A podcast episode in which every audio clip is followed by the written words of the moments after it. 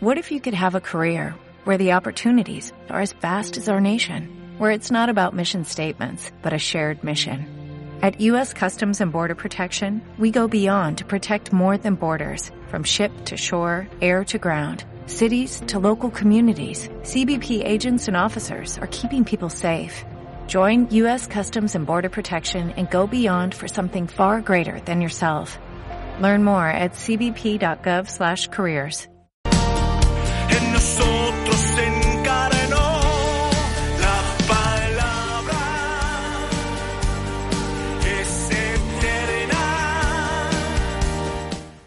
Gracias por estar una vez más aquí con nosotros en este programa eh, que, como es habitual, lo ofrecemos desde las pantallas de Canal Luz, originadas en Rosario de Santa Fe, en la República Argentina, para todo el continente americano y aún por la web en el mundo entero.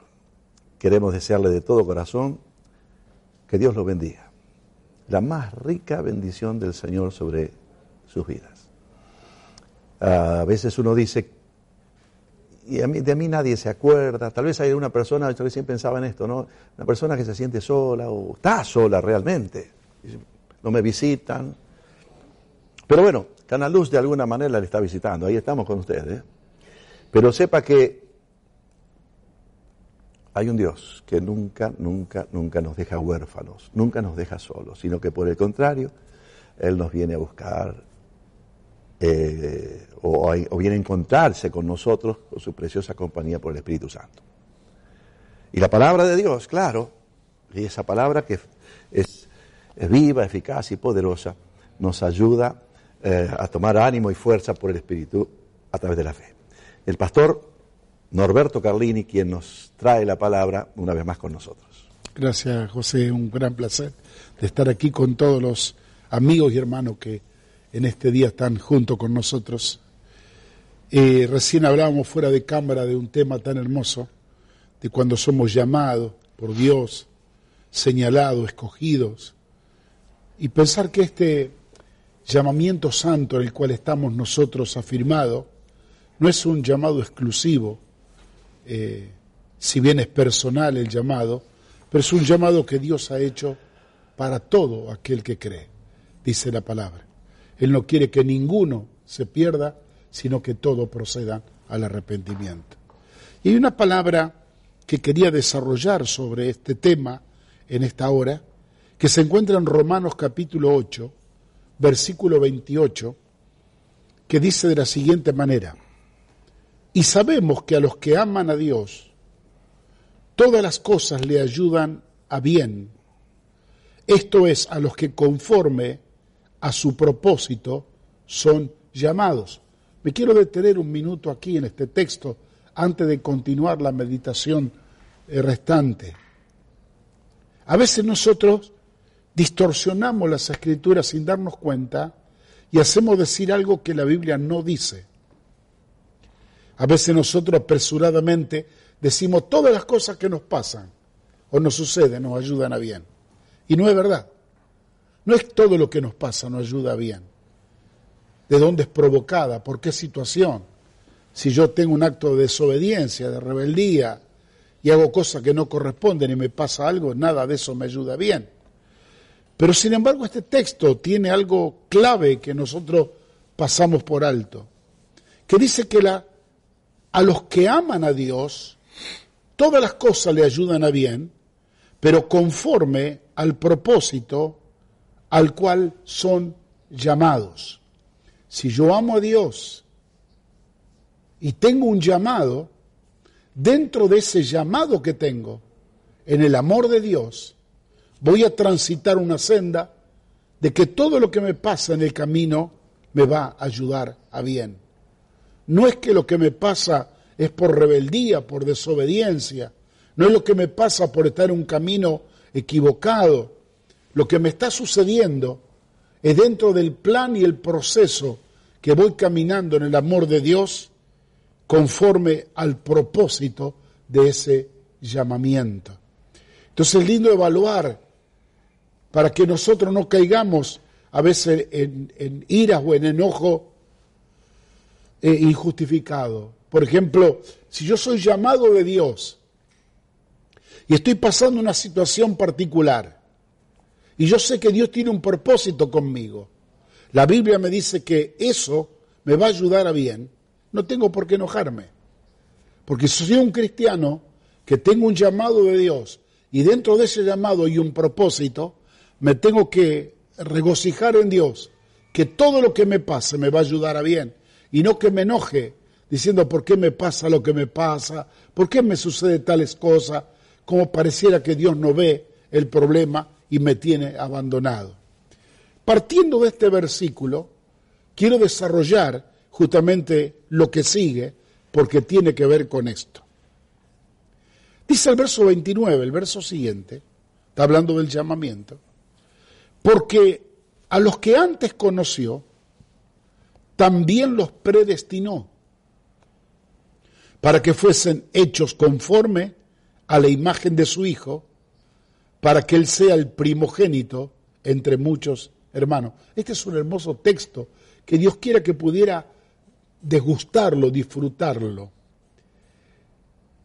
Dice que antes que nos predestinara, y ahora vamos a hablar de este tema, primero nos conoció. La primera cosa que sucede entre Dios y nosotros es que Dios nos ve y nos conoce. Antes de que nosotros le conociéramos a Él, antes de que Dios se revelara a nosotros, Él ya Él nos conoció primero. No me quiero detener mucho cuándo, dónde. De, desde siempre Dios nos conoce. Él es nuestro creador. Pero dice que una vez que Él nos conoció, una vez que nos miró y que nos observó, que nos conoció, inmediatamente nos predestina.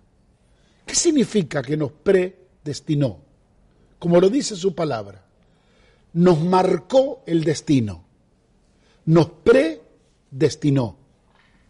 ¿Para qué? Aquí hay otra, otro pensamiento criterioso que a veces muchos están discurriendo a la luz de las escrituras. Dice, no, Dios nos predestina para salvación. Entonces a este lo salva y al otro lo hace condenar. No, no, esto no dice la escritura. La predestinación que habla el Señor es una predestinación amplia, general, que el Señor lo hace para todos aquellos que Él conoció primero. Ahora, ¿cuál es la predestinación? ¿Para salvación? No. Él los predestina para que fuésemos hechos conforme a la imagen de su Hijo, para que Él sea el primogénito entre muchos hermanos. Si me das un segundo, Pastor Silvestri, voy a explicar esto para que los hermanos se gocen juntamente conmigo. Cuando Dios creó al hombre, lo creó a nuestra imagen y semejanza, dice Dios. Cuando Él miró a la humanidad, Él quería ser hombres y mujeres perfectas. El pecado deterioró al ser humano de tal manera que la imagen fue distorsionada esa imagen de Dios fue perdida en el hombre. El hombre está, su, rostro habla de, de, una, de una vida malgastada, de dolor, de pena. Cuando el Señor viene al mundo y el Señor muere por nuestros pecados, dice la Escritura, Jesucristo paga el precio de nuestra salvación, ¿cuál, cuál es el gran propósito del Señor o de Dios sobre nuestra vida? hacer de nosotros personas semejantes a Cristo. Por eso dice que Él sea el primogénito entre muchos hermanos. Él nos vio, nos conoció y nos predestinó, nos marcó el destino para que nosotros seamos como era Cristo, como fue Cristo. Este es el sueño de Dios, este es el plan del Señor, hacer de nosotros pequeños Cristos en el mundo, porque lo que Él quiere es restituir la imagen perdida del hombre que fue arruinada por el pecado. Lo que hace Dios está diciendo, vos estás hoy en, la, en la droga, hoy estás en el quebranto, en el dolor, hoy estás en los vicios, en la enfermedad. Este no es lo que yo preparé para ti. Lo que yo preparé para ti es la imagen de mi Hijo Jesús. Esta imagen por tu desobediencia y pecado fue perdida. Ahora yo, por mi amor que te vi y que te encontré, te predestino para te marco un destino para que tú puedas llegar a ser igual que mi hijo Jesús. Ese es el sueño de Dios.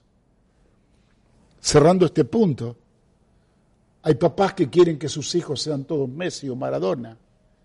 Otros papás que quieren que sus hijos sean los mejores doctores o abogados o los empresarios más ricos.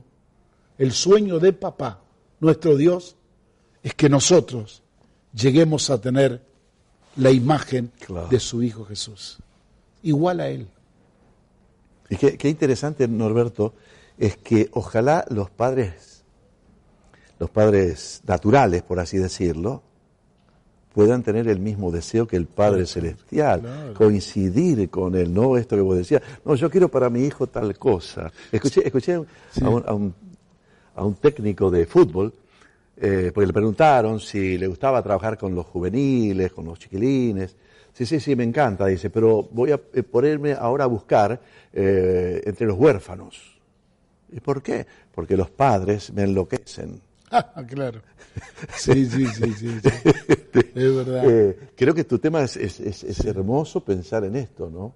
Eh, que hay, hay algo que Dios, un caminito que Dios tiene O preparado. sea que encontrar que Dios está soñando y nos ha predestinado Claro. para que seamos como Jesús. Claro. Entonces, a veces nosotros nos conformamos siendo un poquito mejor de lo que somos, que estemos bien, que tengamos trabajo, salud, dinero, amor, como dice la canción, una buena posición, pero Dios sueña un poco más. Quiere hacernos semejante a Cristo. Ahora sigue la historia hermosa. Dice que una vez que nos predestina y nos marca la fotografía, yo quiero que vos seas así, como mi hijo, dice que a los que predestinó, a esto también llamó. Recién aparece el llamado. Mira qué interesante. O sea que cuando Dios me llama a mí, cuando Dios te llama a ti, que no sabíamos mucho ni entendíamos del llamado, había una historia detrás. Claro, vos me llamaste, pero ¿para qué? Por eso es tremendo no entender el llamado de Dios. Antes que el Señor me llamara, Él ya me había visto. Y cuando Él me vio, preparó un programa y un proyecto de predestinación para que yo sea como su Hijo Jesús. Entonces, cuando Él me conoce, me marca, y Él en su oficina principal en la gloria, en los cielos, dice, este, yo quiero que sea como Jesús. Pero este, era yo, quién sabe por dónde andaba. Andaba en los caminos de desobediencia, de rebeldía, pero a partir del propósito, del plan eterno de Dios y de esa predestinación, el Señor comienza a buscarnos hasta que nos llama. Y qué manera hermosa que Dios tiene para llamar, porque Dios te puede llamar de muchas y distintas maneras. Te llama por una predicación o te llama por un problema de enfermedad, por un dolor, por una crisis, hasta que uno cree que al venir a Dios, todo el sueño de Dios es que yo me sane, que yo prospere, que yo arregle mis problemas. No, no, esa es la puerta del conocimiento de Dios. Pero comenzamos a descubrir o a redescubrir el sueño de Dios y el plan de Dios que Él nos ha predestinado para que seamos y tengamos la imagen de su Hijo. Cuando yo descubro eso en el llamamiento, el llamamiento se hace muy importante para mí. Pero no es que Dios me llamó para que yo sea un predicador solamente, o un buen padre, o un buen hijo. Dios me llamó para que sea bendecido y prosperado. Dios me llamó para que Él se gloríe en tener otro hijo más como Jesús y mostrar a la historia, al mundo y al infierno, decir, ustedes me arruinaron la creación, pero mira lo que yo puedo hacer con Cristo, restaurarlo y hacer de ellos pequeños Cristo. Por eso que el llamado es tan hermoso, que Dios quiere que pudiéramos entenderlos todo. ¿A dónde va Dios? Por eso dice la palabra que a los que aman a Dios, todas las cosas me van a ayudar a bien, conforme ese propósito que Él tiene conmigo, por el cual me predestinó y me llamó, que no termina aquí. Podemos, podemos Cuando hacer una, una- una pausa brevísima. wow, está caliente el pan, ¿eh? Está, está como para seguir comiendo el pancito recién horneado, precioso. Eh, la pausa es para que ah, tomemos aire también. Qué, qué lindo. El pastor Carlini nos da sabiduría. Sabiduría también para derribar mitos o historias raras que podamos formarnos. Dios gobierna.